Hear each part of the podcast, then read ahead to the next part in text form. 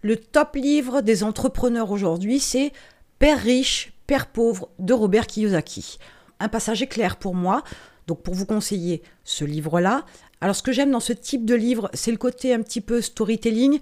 On est sur un élément un peu plus pédagogique, entre guillemets, dans la mesure où il y a une histoire en fond. Cette trame permet de donner des informations, d'essayer de faire passer un message, d'apprendre quelque chose au lecteur. Et le fait qu'il y ait cette histoire en fond, je trouve qu'il est plus facile au lecteur de comprendre certaines notions plutôt que de les dire brutes de décoffrage ou d'utiliser un langage un peu plus technique, un peu plus élaboré. Je vous ai mis le lien dans la description. C'est un livre que je vous conseille, c'est un livre que j'ai lu, c'est un livre, comme je vous l'ai dit, avec un côté pédagogique qui est plutôt appréciable parce qu'il y a cette histoire en fond, et qui va vous permettre de regarder les choses sous un autre angle.